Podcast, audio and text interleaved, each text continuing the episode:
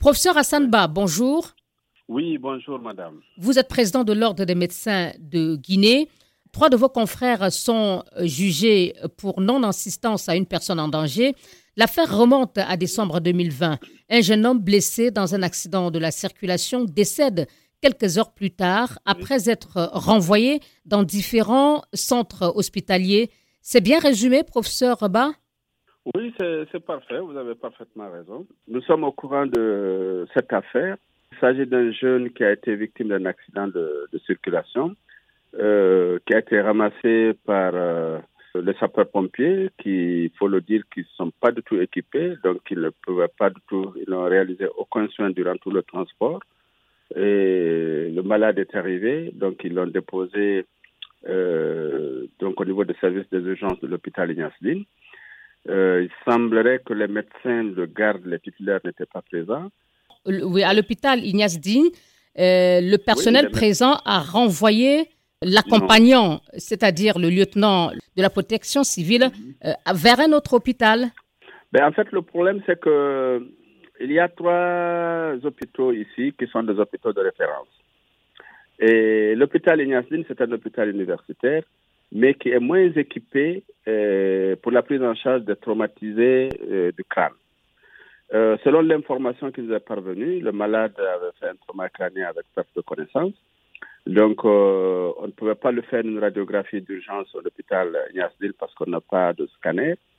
Et ils ont demandé à ce que le, le, malade soit transféré dans le service de neurochirurgie qui se trouve dans un autre hôpital. À l'hôpital sino-guinéen. Voilà.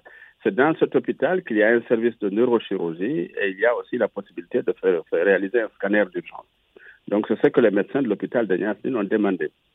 Et parce qu'ils n'avaient pas les moyens de, le prendre en charge. Euh, et sur le plan de l'équipement, euh, il n'y avait pas, et aussi il n'y avait pas de médecins spécialisés dans le domaine de la, pour la prise en charge euh, neurochirurgicale. Donc c'est pourquoi on a demandé à ce que le malade soit transféré dans cet hôpital. Et pendant ce temps, le blessé grave agonise et ne reçoit aucun soin.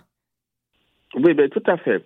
En fait, lorsqu'il est arrivé à Ignace donc le, le, service des urgences de l'hôpital Ignace je crois que euh, bon, le, médecin, comme je vous ai dit, ce n'était pas des de, spécialistes, donc ils ont pu faire ce qu'ils avaient les moyens, avec les moyens de bord. Donc, euh, je crois qu'ils ont placé une voie veineuse, ils ont essayé de faire euh, le pansement des plaies. Et bon, avant que, parce qu'il y a eu des échanges entre eux et la protection civile qui avait accompagné le corps, qui pensait quand même qu'ils devraient le prendre obligatoirement en charge sur le plan neurochirurgical à l'hôpital Ignace Et ce que les médecins sur place n'avaient pas la qualification et encore moins la compétence de le faire. Ensuite, euh, lorsque dans le second hôpital, les médecins décident de prendre en charge le blessé, ils demandent à l'accompagnant de la protection civile d'acheter les médicaments à administrer au blessé. Est-ce que cela euh, est compréhensible?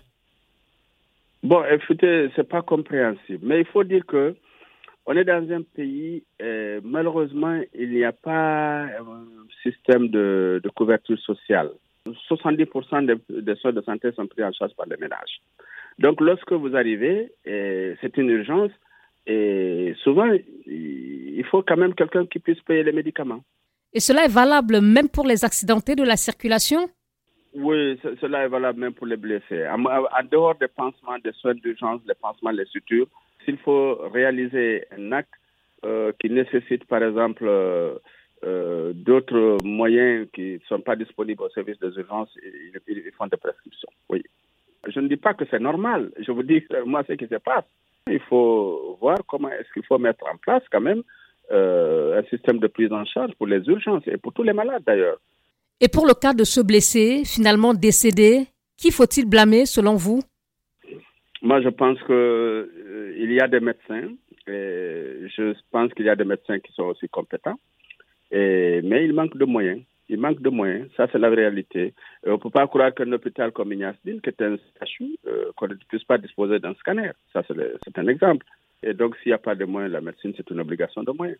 Voilà. Donc, s'il n'y a pas de moyens, ça devient très difficile, et quelle que soit la bonne volonté ou la disponibilité des médecins. Quelles leçons l'ordre des médecins tire-t-il de ces manquements clairement identifiés à plusieurs niveaux?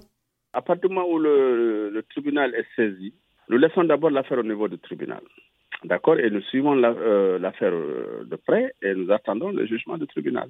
Si la responsabilité des médecins est, bon, est de mise au niveau du tribunal, donc ils sont condamnés, il va de soi que l'ordre des médecins va prendre aussi une sanction disciplinaire.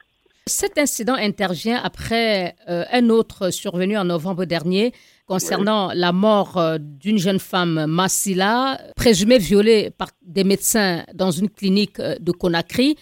Est-ce que cela ne fait pas un peu trop de manquements de la part des médecins? Ben oui, lorsque c'est présenté comme tel, oui, ça fait beaucoup de manquements. Mais il faut dire que nous sommes ici dans un pays où il est très difficile de distinguer qui est médecin et qui ne l'est pas. Tous ceux qui portent des blouses blanches sont considérés comme des médecins. Et il y a des personnes qui, ne sont pas des médecins, qui sont peut-être quelquefois des infirmiers et quelquefois même des non-médecins qui exercent cette profession dans les quartiers ou dans les, euh, euh, dans les régions les plus reculées. C'est le cas de Massila. Savez-vous que le monsieur qui l'a opéré, c'est un jeune qui a triplé euh, à la faculté de médecine qui a été renvoyé de la faculté, donc il n'a pas de diplôme de médecin. Donc il y a clairement un problème de contrôle.